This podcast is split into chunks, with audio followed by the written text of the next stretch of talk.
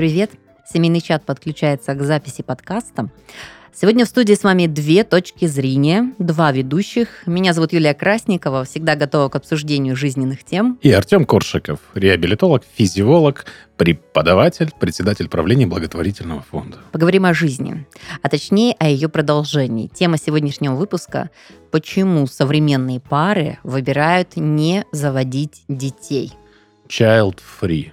И они тоже. А зайдем, кстати, с интересной фразы. Часто отсутствие детей ассоциируется, ну, по крайней мере, в общем формате, в шуточном, всевозможном, как «кто принесет стакан воды». И тут я зачитаю одну цитату молодого человека, который осознанно выбрал свой путь, при этом а, его жизнь тесно связана с помощью другим детям, он любит, обожает, помогает. Тем не менее, он сказал, «Меня не беспокоит стакан воды через 40 лет. Беспокоит состояние здоровья, и что к этому времени я успею посетить мало стран и прочитать мало книг. В этом никак не помогут. Наоборот, при их наличии здоровье убавится, а количество стран и книг точно уменьшится, как и капитал. Вот такая вот э, небольшая правочка по моменту, почему, собственно, люди отказываются и выбирают отсутствие детей. А автора цитаты можешь назвать? Да, я тебе прям лично даже фото покажу молодого человека 35 лет. Вот, э, мало ли, вдруг видишь, я уже чувствую такое напряжение, мало ли Абсолютно слушатели тоже подключаться к твоему э, настрою. Ну, слушай, Артем, давай, правда, поразбираемся в причинах отказа от детей в нашем обществе. Отказ от детей вообще как-то звучит в таком ключе, ну, такое себе. Ну да, осознанный отказ от детей, наверное, все-таки нормой в нашем обществе не является. Да? Нормой, в принципе, и там с точки зрения биологии, это является потомство. В принципе, репродуктивная функция – это одна из основных функций, которую мы собой олицетворяем которые женщины олицетворяют. И то, что происходит в обществе, очень странно, на мой взгляд. Я вот наткнулся на исследование. В 2020 году было проведено, проведен опрос, и половина опрошенных, а там была достаточно большая выборка статистическая, половина опрошенных сказали, что они детей иметь не хотят. А это лица от 18 до 45 лет. И причем большинство этих лиц были женского пола. Но тут как бы вообще вот как бы у меня вопросики. Ну, слушай, от того, что они не хотят, э, не значит, что они не будут. Очень часто говорят, я не хочу иметь ребенка. Потом смотришь через пять лет, она мамочка троих замечательных а, ангелочков, как написано в шапке профиля. Ну, тут я согласен. Тут согласен. Ну, в принципе, люди отказываются. Почему? Наверное, там в первую очередь мы слышим это что-то типа нет денег на детей, да, я не знаю, чем я буду кормить. Есть такое. Ну, правда. не знаю, если мои родители, наверное, задавались бы таким вопросом, я бы сейчас подкаст не вел. Слушай, судя по тому, что наши родители, это вот прям рубеж, э, ну, такого непростого времени, а их родителей подавно, да. то этой причиной однозначно оправдать нельзя. Но, а, скажу в оправдании, честно, особенно сейчас э, с форматом ипотечных вариантов, у меня есть окружение, которые осознанно принимают вариант, пока там двухкомнатной квартиры не будет, пока я там не возьму, не обставлюсь, я тоже не готов выходить на статус э, родителя. Ну, знаешь, вот тут я могу сказать, что пока не заведете себе детей, не будет у вас двухкомнатной квартиры. Эта цель у вас не стоит в приоритете. Вот когда она будет реально в приоритете, когда она будет гореть, вот тогда вы и, и решите этот вопрос. Слушай, вот если поверить в твою гипотезу, а вдруг не сбудется, скажет, вот Артем пообещал, что... Ну, блин. Артем склонен ошибаться. Вот Сразу вот. скажу, да? Сразу отсылочку обратно, да, на всякий случай. Ну, как все живые но, люди. Но это правда. Физи... Э, финансовая причина – это один, может быть, из аргументов, достаточно таких весомых для общества, но он есть, что денег нету, не хватает, еще жена там уйдет в декрет, еще что-то, то есть, ну, не вывезем. А, я бы отметила еще одну из причин – психологическую. То есть, когда ты говоришь, я еще сам ребенок, или там, как я могу воспитать э, ребенка, когда сам еще там многих вещей не знаю.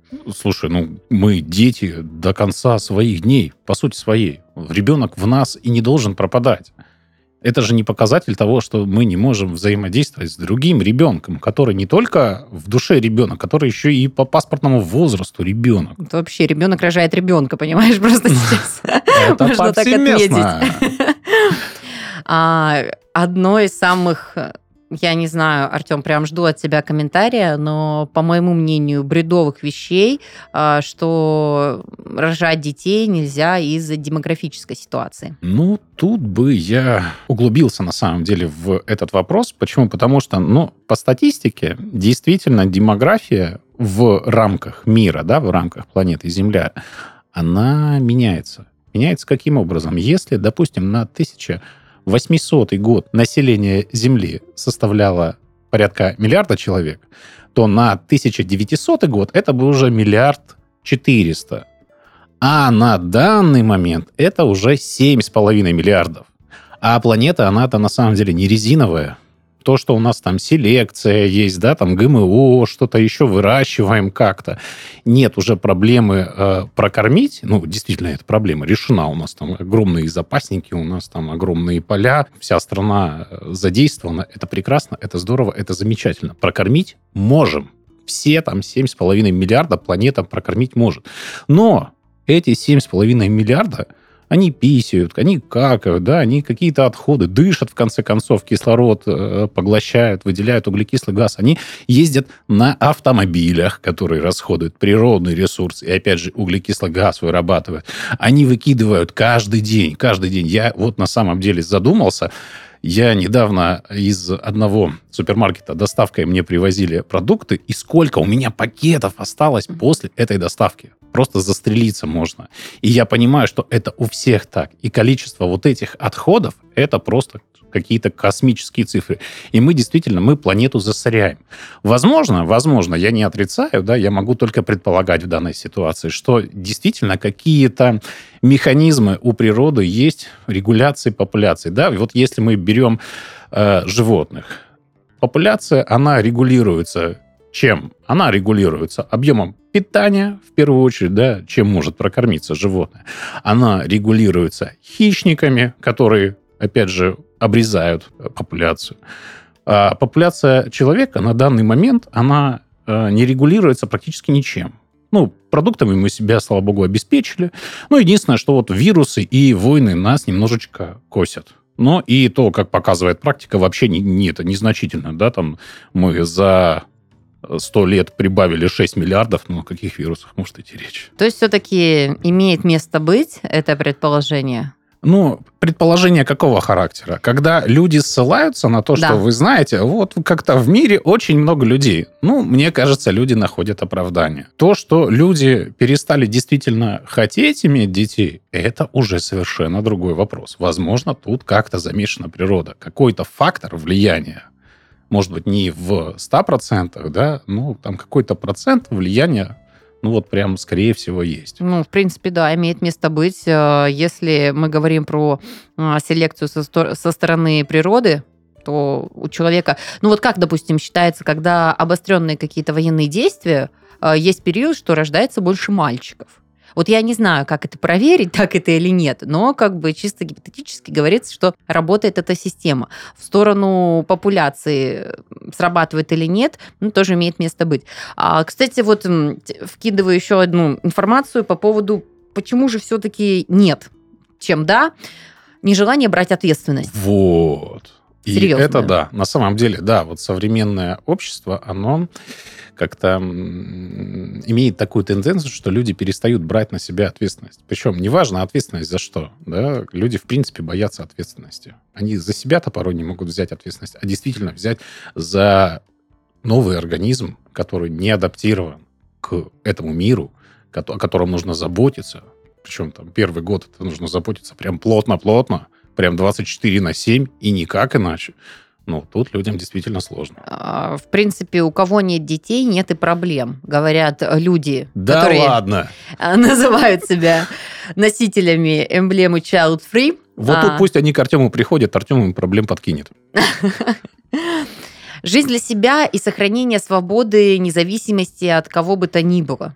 Это про нежелание или больше про эгоизм? Вот просто в моем понимании это такие абстрактные какие-то направления, ну, знаешь, это один из тысячи пунктов, которые, ну, можно перечислять, перечислять, перечислять. То есть, ну, вот что-то про э, финансовое, ну, что-то понятно. У людей действительно бывает страх, люди вообще заставляют работать над собой, чтобы пойти на работу, да, то есть, которые, может, и не хотят этого делать.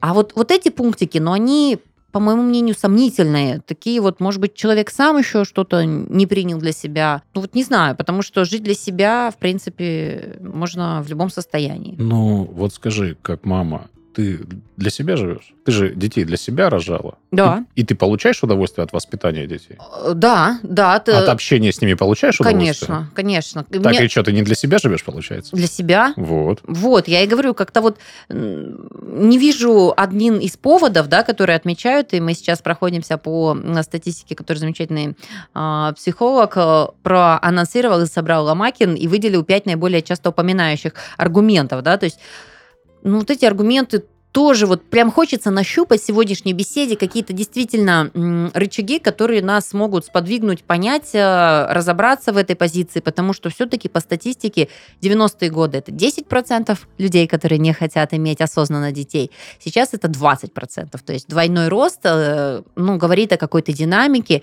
А, и тут э, прям действительно хочется понять, что, что происходит с учетом того, что но я, общаясь с родителями, понимаю, насколько мне повезло быть родителем сегодняшнего дня. По одной простой причине максимальное количество гаджетов, удобств, всевозможных вариантов, а, альтернативной работы, оно прям идет настолько в плюс, что, может быть, э, случается передозировка этого комфорта, и человек понимает, что можно вообще еще проще сделать жизнь и свою деятельность. Ты прям зришь в корень, но здесь есть большой минус. А, есть такое понятие, как цифровой аутизм на самом деле. Что такое аутизм, да, в принципе? Это, э, ну, вот в данной ситуации имеется в виду просто невозможность контактировать с людьми. То есть люди между собой э, не умеют контактировать. Почему цифровой? гаджеты, да, которые вот уже, наверное, лет 20, 20 ну, лет назад у нас первые там смартфоны появились. Ну, наверное, где-то так, да? Mm-hmm. Вот. И за это время ну вот мы сейчас да, практически не видим свою жизнь без этих гаджетов. Вот раньше, да, для того, чтобы там найти какую-то информацию, нужно было встать, поехать в библиотеку, посмотреть, какие там издания есть, выбрать эти издания, подойти к симпатичной библиотекарше, дать ей список этих изданий. Она тебе дает эту кипу книг. Ты сидишь, перелистываешь, смотришь, анализируешь, там, причем анализируешь ты не только саму информацию, ты анализируешь, какая это книга, кем она написана, сколько рук ее уже до тебя потрогало. Ты можешь себе примерно представить. Ты анализируешь возраст этой книги, там, текстуру э, страниц самих. Много-много-много-много-много всего. И э, объем информации, в общем, который ты в итоге там извлекаешь, он, ну, сравнительно такой небольшой. Он нормальный, но небольшой. Но трудозатраты для добычи этого объема информации, они прям колоссальные в данной ситуации. И ценность этой информации для тебя, она будет выше. И вот ее ты фиг забудешь. А то, что ты, вот тот же объем информации, который ты открываешь и там гуглишь, просто там или в Яндексе где-то ищешь, да, вот он, как бы, ты его увидел, и ты его забыл. Ну и плюс, на самом деле, избыток этой информации. На нас сваливается огромное количество вот этих всех байтов. Реклама, соцсети, что-то еще, да там телевизор, лента соцсетей. Вот огромное количество информации в глазах мелькает, мелькает, мелькает. Мозг устает. Он перестает запоминать что-то. Он закрывается. Плюс, опять же, мы научились э, получать информацию очень легко и просто. Мы для этого не открываем рот мы только пальцем там вбиваем или говорим там известные слова, и смартфон сам ищет. Раньше, вот мне, допустим, для того, чтобы получить информацию, ну, там, в профессиональном плане, какую-то медицинскую, я должен был прийти к профессору. Во-первых, поймать его, потому что он человек занятой. Потом сказать «здравствуйте» и найти подход, да, там, узнать, как у человека дела, как у него настроение, как он себя чувствует, чем он на данный момент занимается. То есть для того, чтобы подойти к интересующей меня теме, мне нужно было там пропеть дифирамбо и раскланяться, и найти подход. И это был навык общения. Он нехотя, но он оттачивался. Сейчас люди этого не делают. И, соответственно, навыки общения, они утрачиваются, они теряются. В этом еще, мне кажется, опять же, большая проблема. И вот когда мы, да, разучившиеся общаться, а это сейчас вообще повсеместно, да, я в первую очередь как работодатель тут еще могу сказать, вот люди, которые приходили ко мне работать, много людей, да, они вот просто не умеют общаться, они даже не могут там сказать, что им нравится, что им не нравится, чего бы они хотели, чего бы они не хотели. Приходится из них эту информацию доставать мне. Потому что я понимаю, что людям должно быть комфортно, да, и прочее, прочее, прочее, но для этого мне нужна информация. И я из них ее выколупывал прям практически. Ну, что? Это как раз-таки вот современная тенденция. Вот, вот он, э, цифровой аутизм в действии. И вот когда мы разучились общаться, по сути своей, как нам общаться с человеком, да, который вот маленький, и который твой, и ты после того, как родишь, обязан с ним находиться. Опять же, тут возникают вопросы и сложности. И вот тут возникает этот страх, как мне кажется. Ну, в некоторых случаях. Может быть, не во всех. Ну, скорее всего, не на всех. Очень интересный заход. А, практически по всем пунктам полностью солидарна. Я вообще при аналитике какой-то вот прочтениях информации по поводу что за современный человек, какие у него будут а, приоритетные скиллы вот самое ближайшее время и сейчас. Вот пункт коммуникация, она на втором месте. То есть в плане того, что если это список из пяти, это одно из важных составляющих. И м, склонна к тому же, да, что общение, несмотря на наши гаджеты, мы очень много переписываемся, цифровой этикет у нас появляется, да, какие-то нормы общения, а вот именно коммуникации выстроить, вот все, что, все, что проговорил, у меня, знаешь, прям такой, как этот, а, такие кликбеки, э, эти два убитых дня, суббота, воскресенье. Вот честно, я не помню этой информации, но я помню все эти ощущения, и возвращаясь, ты точно хорошо в этой теме разбираешься, возвращаясь о том, насколько информация запоминается и как легче ее усваивать, это когда мозг работает у тебя во всех направлениях, когда ты видишь видишь, когда ты смотришь, все когда ты нюхаешь. Системы, все, да, да, вот как это это называется звучит. афферентационный поток. Афферентация, да, это ощущение от тела. Это у нас, опять же, э, зрение, да, зрительный нерв, э, слух, тактильные ощущения. Это проприоцептивное мышечно-суставное чувство. Когда включаются все ощущения, тогда информация усваивается намного лучше и намного гармоничнее, и она запоминается, она остается в голове. То есть все-таки цифровизация с твоей позиции заходит и как раз в эту сферу, да, то есть э, вот Однозначно. эта существенная процентность от, отмечается. А, говоря про то, что, что дается легче, мне тоже кажется, когда ты вот э, приведу на своем примере, когда что-то там максимально стараешься сделать комфортное для детей, и тебе такое ответочка прилетает, что что-то там не то, не до конца. В голове всегда кажется, ну и так же все круто, и так классно. Что за претензии вообще? Ты начинаешь сравнивать какие-то свое детство и прочее. А, и тут приходит ум мысль, что ну вот чем проще, чем легче, чем комфортнее, тем вообще меньше хочется двигаться или что-то, вот я не знаю. Может быть, может быть, а, мы с тобой практически вычленили причину этого глобального вопроса человечества. Слушай, ну еще очень многие вещи сводятся к тому, сравнивая, что чем больше города становятся, тем больше мегаполис, а, тем меньше там людей, которые простраивают семью. А, с моей точки зрения, это такой логический аргумент, потому что Чаще всего в больших городах э, люди строят карьеру. У них нет рядом родителей, они отправляются вот в это увлекательнейшее путешествие. Это отсутствие где-то помощи, поддержки, сложностей, рост цен. Очень, ну вот многие факторы на тебя влияют, которые или вот даже создают такую динамику, которая ну, направлена на твое развитие. Там ну, правда, дышится вот этим карьерой, вот этой, эм, ну, вот я, я вот даже не знаю, как это описать, на э, воздухе витает формулировка, потому что, знаешь, я сразу представляю вот эти вот столичные мегаполисы, где такая сумасшедшая динамика, но сложно представить, что здесь ребенок между делом, между сквозь эту очередь э, такой останавливается, о, листик там разглядел, посмотрел, то есть, ну, как бы м- жизнь прям для динамичных очень амбициозных людей. Ну, я согласен с тобой. Тем более города — это, в принципе, в первую очередь, да, студенты, это какие-то рабочие, это люди, цель э, в жизни у которых в первую очередь какое-то развитие, да. Детей э, лучше всего, ну, как по мне, мне кажется, действительно лучше всего в сельской местности там воспитывать. Там, во-первых, ну, экология лучше. Вот у меня, да, друг переехал в поселок, я недавно ездил к нему в гости. Конечно, ехать черт знает куда. Вообще. И там глушь, там тупиковая улица, и там пруд за забором буквально, за одним из заборов, у него уже сразу пруд. Ну, классно. Но приезжаешь, и там тишина. И там птички поют. И там вот-вот... И там хочется остаться. Возвращаешься в город и понимаешь, насколько здесь гул.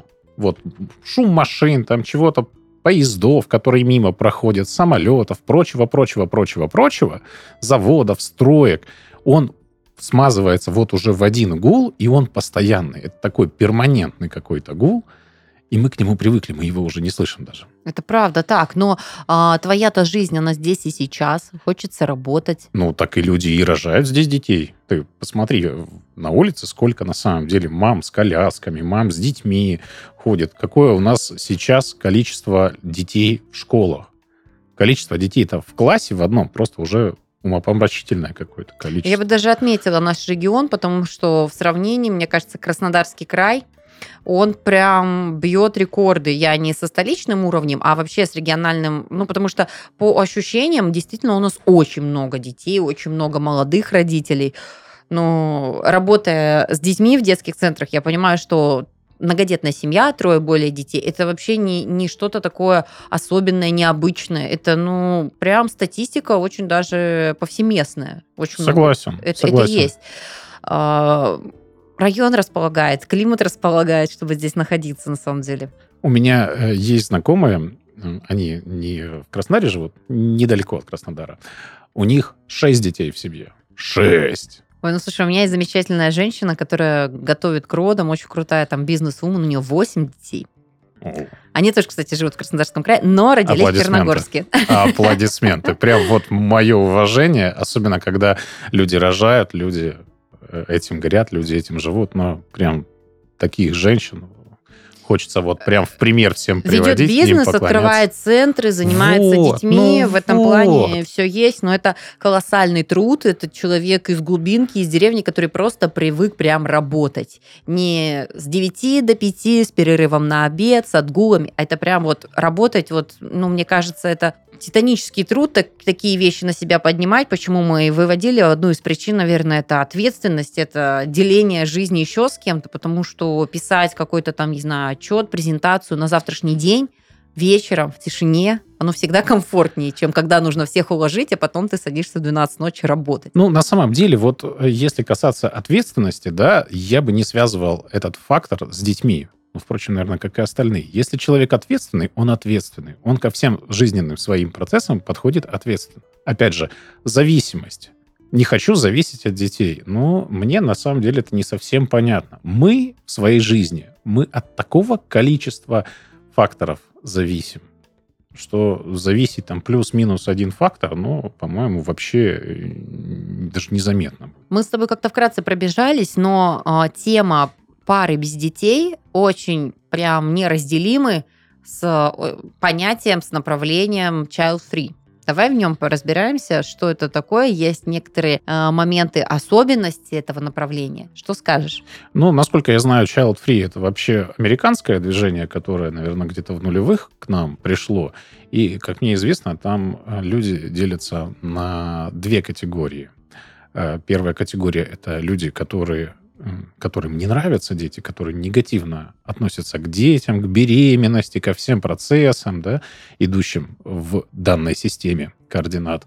И есть вторые, которым просто вот э, хорошо без детей, да, они привыкли так жить, они кайфуют от жизни, ну, такой своего рода эгоизм. А я не говорю, что эгоизм это плохо, в определенной доле эгоизм, он должен быть у всех, ну, иначе быть не может но, э, тем не менее, это выбор людей. И на самом деле, вот мы с тобой сейчас прям так проходимся жестко по людям, да, люди подумают, вот, чего они против нас. Нет, на самом деле, э, с точки зрения психологии, если э, люди не хотят детей, вот и не надо заводить, на самом деле. Потому что если заведут, нехотя, так это бедный ребенок потом. Он как будет расти, он как будет жить, он вырастет кем потом. Это правда. А, один из пунктов, да, мы когда говорим про пары, понимаем, что в паре всегда же два человека. Один человек может хотеть, второй человек может не хотеть, от этого у них не бывает детей, или наоборот бывает, и тут становится страшно, если ради кого-то или для чего-то кто-то вот, ну, поступает со своими интересами. По поводу мне сильно симпатизирует эта мысль, когда ты сказал, что не хотите и не надо. Но, во-первых, мы подняли очень важный пункт, ты подробно рассказал про демографию. Все не так страшно. Есть кому дальше жить в этой жизни. А, и очень хочется действительно счастливых, наверное, детей, детей долгожданных, а, с которыми хотят делить время. И вот люди, которые придерживаются позиции child-free с этой точки зрения, мне симпатичны, мне понятны, когда человек э, твердо понимает, что не в этом смысл там его жизни, ему максимально комфортно, ему максимально прям здорово в этой жизни. У меня есть личная интересная история, для меня показательная в этом вопросе. А, моя бабушка двоюродная, живущая под Петербургом, еще до военного времени родившаяся, провела увлекательнейшую, интереснейшую жизнь. Она много путешествовала, историк по образованию, побывала и в Индии, и в Европе объездила благодаря вот, ну, вот э, стажировкам в советское время, когда можно было все эти вещи с точки зрения профессионально посещать. И выйдя замуж в 54 года, очень долго прожила счастливую семейную жизнь до 83 лет. И знаешь, что интересно, когда мы к ней приехали в гости, мне так было любопытно, прям очень. Я говорю, бабуль, а ты это, о чем жалеешь в жизни? Я была уверена, что когда ты уже слабенький, такой старенький, живешь один в городе, она скажет, что, ну, надо было бы все-таки и ребенка, наверное, родить. Я говорю, о чем ты жалеешь? Она, она, знаешь, так подумала осознанно. Трезвая память, вот до последних дней такая адекватность сохранялась. Она говорит, знаешь, надо было мне в аспирантуру пойти. Вот тогда был такой шанс. А я уехала в Одессу отдыхать. И знаешь, и в этот момент я поняла, что это настоящий счастливый человек, проживший свою жизнь без вот вообще никакого напряга, оставив после себя очень много учеников, обожающих ее по сей день, а, вот насладившиеся этой жизнью, и, наверное, она сделала правильно. И она жила без предрассудков, что главное. Абсолютно. Но на самом деле, вот я немножечко сейчас э, так э, к твоей истории. Вот я поступил в аспирантуру, и ты знаешь, я лучше бы в Одессу съездил отдохнуть.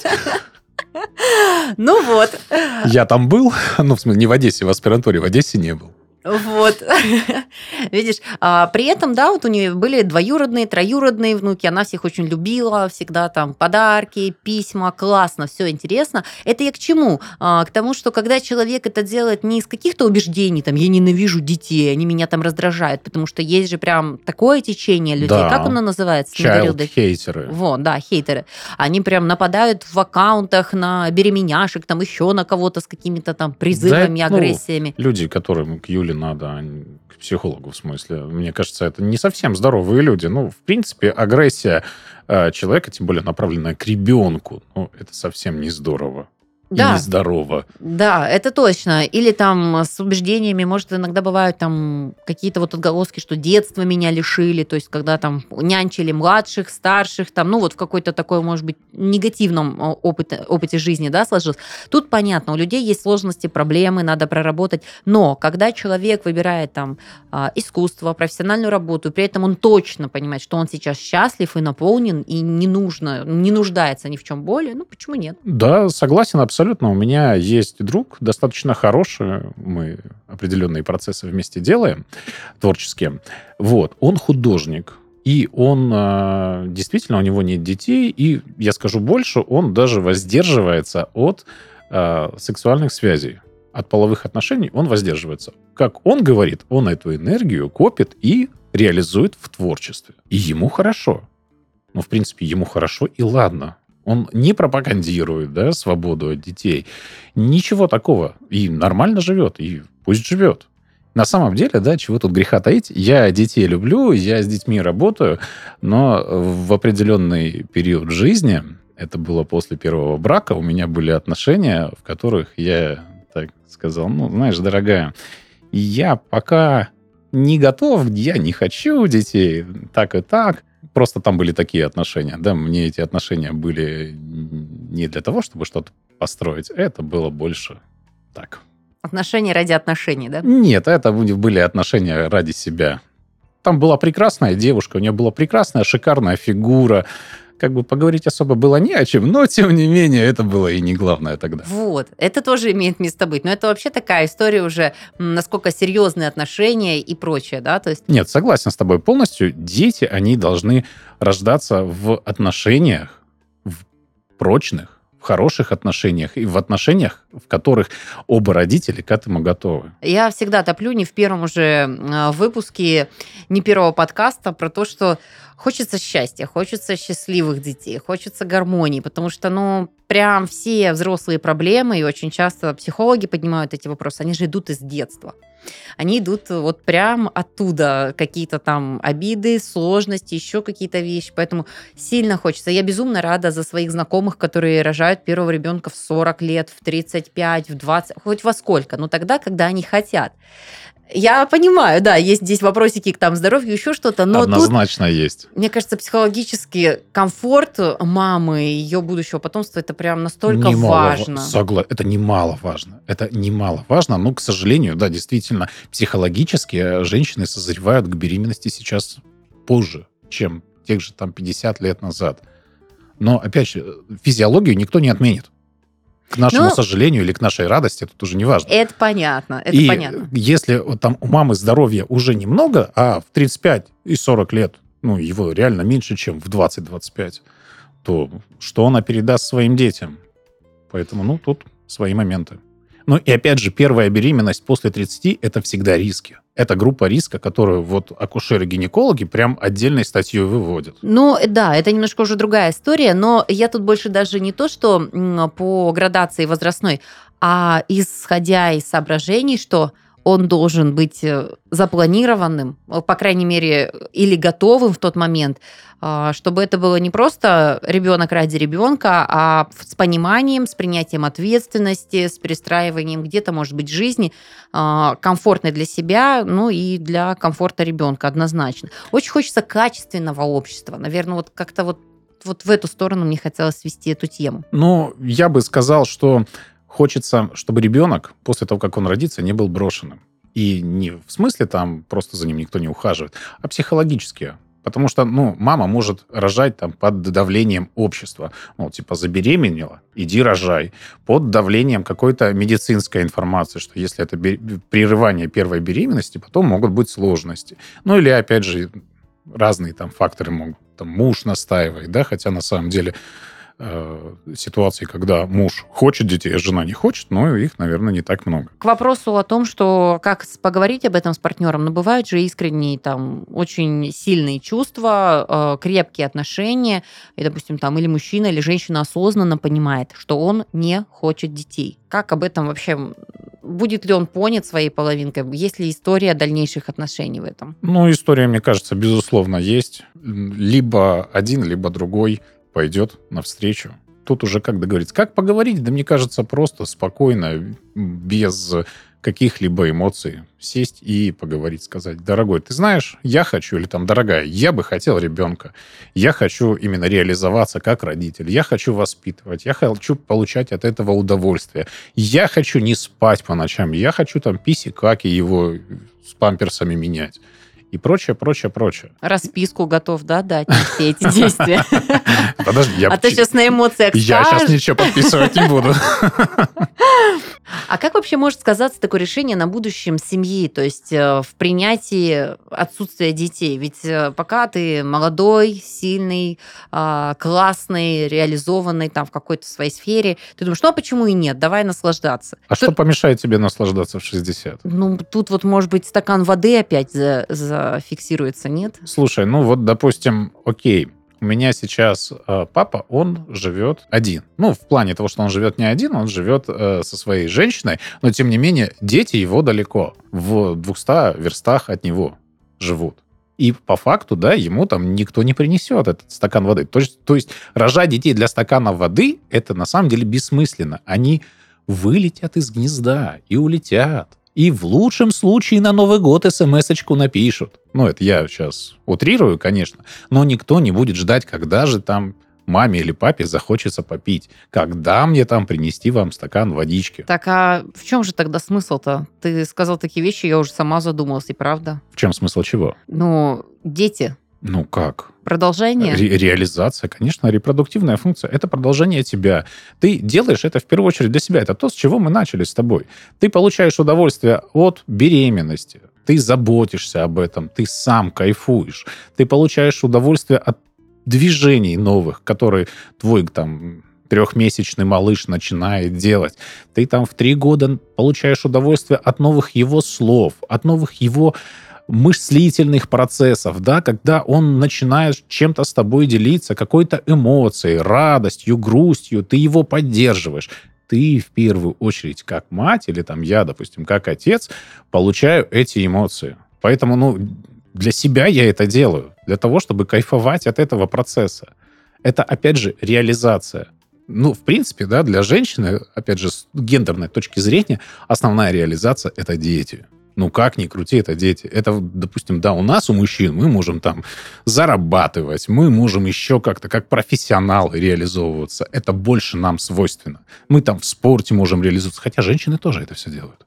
Но, тем не менее, главное основное для женщины – это дети ну, с точки зрения общества современного, все-таки, мне кажется. А сейчас, мне кажется, какая-нибудь недосыпающая мамочка думает, ну, Артем, хорошо говоришь, попробуй пройти сначала это. Но со своей точки зрения ну, а скажу, тут проходить? я, я прямо тоже нашла для себя этот ответ. Э, если ты будешь ждать, что это инвестиция, то это не очень крутая позиция. Надо прям здесь и сейчас получать дивиденды. То есть дивиденды, когда ты наслаждаешься, да, вот этими моментами, в, быть в моменте, быть сейчас – силу возраста они очень даже компенсируемые, а, но тем не менее, мне кажется, если бы я не хотела или сделала бы это ради кого-то, там мужа, еще, это было бы ну, прям, я не знаю, психологической травмы, наверное, в моей жизни. Ну, безусловно, это было бы травма. Ну, у нас и так в жизни травм-то психологических хватает их вот, каждый день, на каждом шагу можно сказать. Ну, мне вообще сложно рассуждать. Да, действительно, я беременным не был, я не рожал, у меня гормональный фон не скакал. А ты не знаешь, вот есть специальные вот. уже приспособления, которые помогают мужчинам пережить э, роды и схватки. Нет, спасибо. На курсах такие подготовки проходят, чтобы мужчина знал, как помогать своей женщине. Так что частично можно перенять этот опыт. Но все-таки мы сводимся к тому, что будущее семьи не зависит э, от детей их взаимо... вза взаимоотношения? Ну, скажем так, будущее у семьи, оно зависит все-таки от детей, но будущее у семьи, оно есть как с детьми, так и без них. И тут, наверное, в силу вступает э, чувство, работа с отношениями, переживание кризисов и всего того, что пара накопит за свою счастливую или очень интересную, но э, с расставанием семейную жизнь. Да, безусловно. Но опять же, нужно понимать, что в конце жизни останется кто-то один из пары. Рано или поздно. Ну, мало кто умирает в один день. И вот тут, конечно, захочется просто с кем-то пообщаться, с кем-то созвониться, с кем-то списаться и с кем-то поделиться эмоциями, от кого-то получить эмоции, узнать новости и прочее, прочее, прочее. Вот люди, которые в возрасте, они очень жалуются на то, что им действительно этого общения не хватает от своих там детей, которые в данный момент реализуются, которые там учатся, либо работают, строят бизнес, строят свою семью. Вот тут, да, такая взаимосвязь. Нужно, нужно понимать, если у вас нет детей, соответственно, общение потом, ну, его тоже не будет. Ну, просто не с кем будет. Сегодня в подкасте мы старались прям а, вычленить причины, а, знакомясь со статистикой, э, смотря на какие-то прям пункты адекватные, почему не хотят, да, то есть я резюмирую, что это все-таки банальные бытовые, финансовые сложности. Никто не говорит, потому что я не знаю, там, не верю в завтрашний день или через пять дней конец света, то есть не про глобальные вещи, какие-то психологические свои особенности, а, но мне кажется, все-таки, еще раз повторюсь, э, моя позиция однозначна. Если ты гармоничен сам собой, тебе нравится твоя жизнь, и ты не видишь там детей, Почему нет? Ок, это тоже нормально, наверное, в разрезе данного человека. А, если ты счастливая мать восьмерых, десятерых детей, это тоже ок. Это не значит, что нужно каждому там максимально способствовать, чтобы он был таким же, как ты. Наверное, это просто про наши различия про наши расцветки, не черно-белый, не черно-белый мир, а, про возможности, которые здесь сейчас есть, потому что мы это не упомянули, но очень много, очень много брошенных детей, статистика детских домов настолько прям печально, и ты понимаешь, что это родители, которые туда отдали. Очень мало, к сожалению, по статистике, что родители ушли из жизни, еще что-то. Чаще всего это вот осознанный выбор. И люди, которые не имеют детей, переключаются на помощь, поддержку. Это тоже круто. Это, наверное, и составляет наше общество. Мне хочется гармонии, наверное. Если бы здесь присутствовал психолог, он бы сказал, наверное, еще и э, каких-то адекватных э, мыслей в твоей голове, проработанных историй. Э, ну вот у меня в это слово оно формируется в понимании, что ты должен чувствовать себя здесь и сейчас счастливым, реализованным человеком, если не нужна реализация для детей, даже женщинам, я думаю, что это не всегда их обязанность, потому что, ну, наверное, есть к тому предпосылки. Это не обязанность, согласен. Это функция. Я еще бы хотел поддержать женщин, ну, или семьи, да, ну, лучше скажу, которые хотят, но боятся. Ну, либо хотят, но считают деньги. Ребят, ну, не считайте деньги прокормите. На самом деле постарайтесь, где-то что-то ужметесь. Если хотите, делайте. Если боитесь, проработайте эти страхи и рожайте. Если не хотите, в принципе, просто не хотите, и вам кайфово, вам комфортно, кайфуйте. Это точно. А, есть такая поговорка, Бог дал ребенка, даст на ребенка, а, какая-то абстрактная, какая-то странная, без всяких там аргументов и предпосылок, но а, я считаю, что если ты рожаешь детей, это сильная мотивация, это очень мощный толчок в развитии именно личности, как тебя. А более развитая личность имеет и новый, наверное, ресурс и порог, который может перескочить. Как-то Не так. только новый ресурс, это просто выход из зоны комфорта. Да? Я понимаю, что, допустим, вот я как мужчина, я должен заработать, я должен принести, потому что у меня дома не только моя любимая женщина ждет меня, а моя любимая женщина и мой ребенок. И я должен зубами вгрызться, но принести, накормить, обеспечить. И тут просто мы выходим из зоны комфорта и получаем дополнительное развитие. А сидя в зоне комфорта, ну, развития там нет. Это правда, я согласна. Вот на такой гармоничной ноте и итогах сегодняшнего подкаста мы прощаемся. Всем пока. Пока-пока. Услышимся.